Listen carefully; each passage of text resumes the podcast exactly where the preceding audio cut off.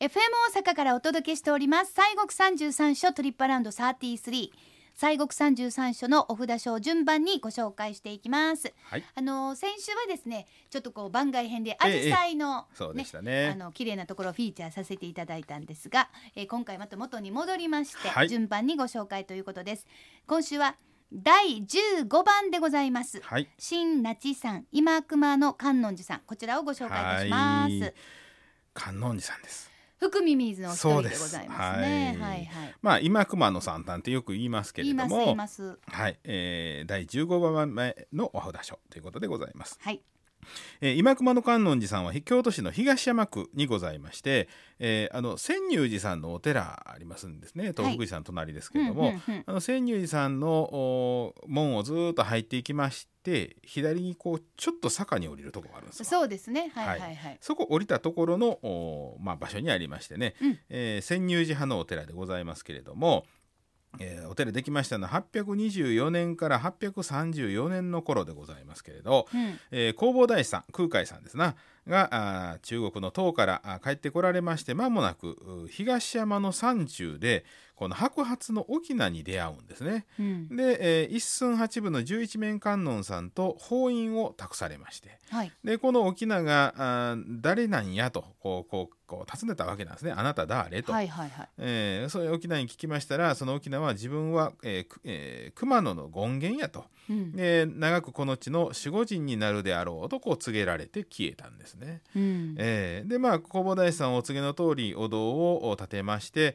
自らあ一寸うん一尺八寸のお十一面観音さんを刻みまして体内にその観音さんを収めましてですね、えーそして、えー本尊として、えー法案をされたというのがまあ始まりということで、うん。まあ、改装時弘法大師が観音さんを安置するのにふさわしい、まあ、霊地を求めてこの釈上をですね地にコンとついたらこう水が湧き出したというようなそんなまああー話もあったりでうん。であの御治水と名前がついてね御治の井なんていうってことで今もこう水がコンコンと湧いているようなあ。そんなまあ場所でもあるんですけど、そうですね。綺麗なこう小川みたいのはい。もシャーっとあるところですよね。そうなんです、うんうんうんはい。じゃあそのご本尊が現在も受け継がれている？はい。というふうに伝わっておりましてね。はい。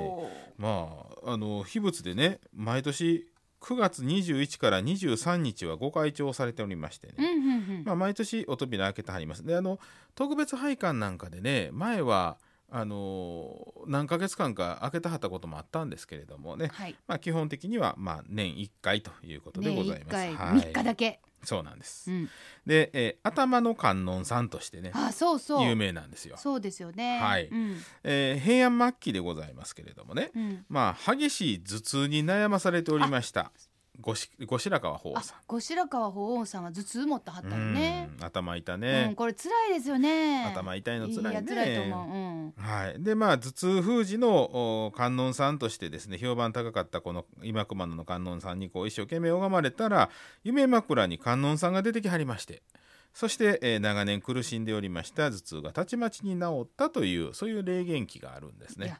それはそうなったら大切にされますよね。そう。だからあのあれですよ。枕カバーが有名でございますから、はいはい。あの、はい。うちも枕カバー、お母ちゃんがそれして寝はい。させてい。ただいております。あそうですか。ありがとうございます。洗い替え用にもね。そうですね。ね。ほんまに。ちょっとねやっぱりはい。二三枚も23枚買わなしゃあないですねこれね。ありがたいでございます、はい。さあそんなはい。今熊野さんの本堂はどんな感じに、はい。本堂についても教えてください。現在の本堂の位置はですねかつてのお奥の院の巡礼堂にあたると伝わっておりまして、はい。まあそれこそ弘法さんとお熊野権現が出会われた神聖なまあ場所ということでございまして、うんうん。1712年に宗女宗元立氏によって建立されているというふうに伝わっております。はい。えーご本尊さんの脇には地正大師円珍作と伝わりますお不動さんと運慶作と伝えられる毘沙門さんの他にですね、えー大正歓喜店。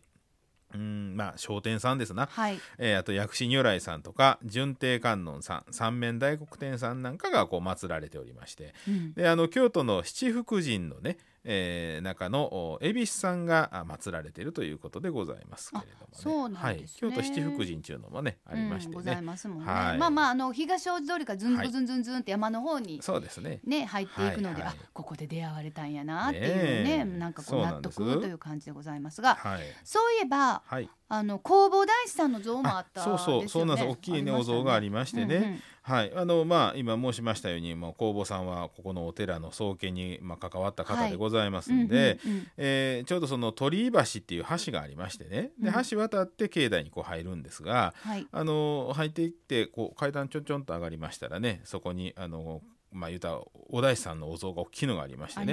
あえーあの子供を守るということでね子守りのえー大師さんということで、うん。えーお子さんの健康や学業成就なんかの祈願なんかされておりましてね、うんうん。えーあのまあそういう意味ではここ最近ねそのお子さんのお参りっちゅうのも結構力入れてはりましてね。あそうですか、ええほんほんほん。あのー子供の日なんかはねあの福耳水の福寿さんがはい。あの本堂でお子さんのその、えー祈願ですわな、うんうんうん。まあ、健康で、うん。まあ、健やかにっちゅうのはねこうやってうんずっとご祈祷してはったりね、あそうですか、ええそうなんです。んんうんえーなこともされておりますけれどはい。も、うん。でまあ、お大師さんお祭りされてますお大師堂大師堂にはあお不動さん、えーみえー愛染明王さんのほかですね、えーこの伽藍を寄進建立されましたあ方のお像なんかもいろいろございましてうん。でお大師さんのお誕生日が6月15日と伝わっておりますので、うんうんうん。えー青葉祭というやつなんですがねはい。毎年6月15日には弘法大師のお誕生のお法会が青葉祭が行われているということでございましてね、うんうん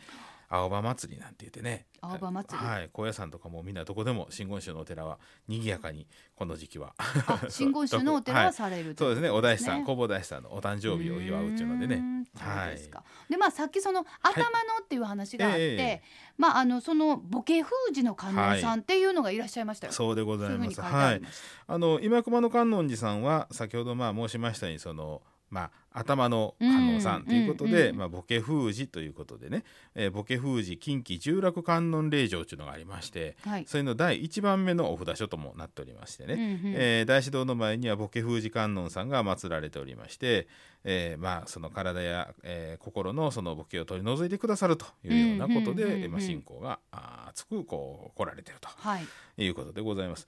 でまああのまあ、そういうご縁なんかはどうかはちょっと分かりませんけどもね、うん。この、えー、観観音寺さんはねあの伊勢堂というお堂が東本堂の東側の山の上にああるんですよ。りましたありました。はい、うん。でこの平安様式の多宝塔なんですけれどもね、うん。でここはねあの医学会そのお医者さんですねそにその貢献された多くの方がまあ祀られておりましてね2016年にはちょうど塗り替えなんかされて33年ぶりに美しいその朱色が蘇み戻ったんですけれども、うん。あのそちらにずっとそういうあのまあお祭りされてますから医学部のね受験生とかもね来はるんですって。あ合格祈願に。あああそうか。この中にはまあ究極祀られるようなお医者さんになりたいみたいな。そうですよね、うんなんかそういう功績なんかもちょっと書いてあったかなっていうそうなんかねイメージがありますけれど、あじゃあそうなんですよ。まあ、いろんなね。うん、じゃあ本当にこう意味でも、まあ、お参りすると充実感が得られるというで最近はねインスタ始めはりましてね。インスタ私も聞いたかはあらすぐにね、はい。あのフォローしたんですけどはい。めっちゃ綺麗な写真でおしゃれなんですよ。あそうですか。はなんかねあ。だからこうペロンって写真載せてる写真に全部こう縁取りみたいになってては大概モノクロ？ああそうですの？なんかだからなんちゅうかな？モノトーンな。モノトーンでなんか本当に。要はあのパリとかってはあはカラーの写真よりちょっとなんかパリのあちょっと前はいのパリをわざと白黒でモノトーンではいはい写しますみたいななんかそういうタッチ。だからおしゃれタッチ。なんとまおしゃれタッチ。ああそう。やってはります。あそうですか。だからなんかその仏さんバーンとかじゃなし、はいはいはい。なんかちょっとこうなんていうかイメージショットみたいな、あええええええあうん、そうですか。そうなんですよ。だからなんかほんまにあの東大路通りから、はい。なんかそんなんもこうふんふんとこう見ながらツンツンツンツンツンツンってこう東の、はい。東山の方に歩いていったら、ええ。あここみたいな。そうそう。なんかそういういや生き方本当はあのもみじも綺麗やしね今、うんうん。ちょうどいい季節ですしね。そうですね。そうそう。本当に気持ちのいいいですよ。いところでございます。はい。さあ京都市東山区にございます。新那智山今熊の観音寺は拝観時間が朝8時から夕方5時まで。入山は無料です。アクセスは JR 京阪本線東福寺から歩いておよそ15分です。京都市バスの場合は202、207、208系統で潜入時もしくは東福寺行きのバスに乗ってください。潜入時道下車歩いて10分ほどということでございます。はい。さあそれでは森さん、はいえーご本尊のご神言ですね、はい、そうですね、えー観音寺さんは十一面観音さんでございますから、はい。オンマカキャローニキャソワカでございますので、はい。はい、では三遍お唱えさせていただきますね。はい。はい。オンマカキャローニキャソワカ、オンマカキャローニキャソワカ、オンマカキャローニカソワカ。ということではい。あのあれですよねあの実際に今熊野さん行きましたその福耳水のはい一角をなすはい。副住職さんがそうそうそう。いらっしゃって。あらねあのそうそうお話したらきっと楽しいと思いますので、ええ陽気に出てきてくれはると思いますので、そうそう、はい楽しくね、そうですねお話ししてもらったらね。はい。ということで、ええ今週は第15番のお札書、新那智さん今熊の観音寺さんご紹介しました。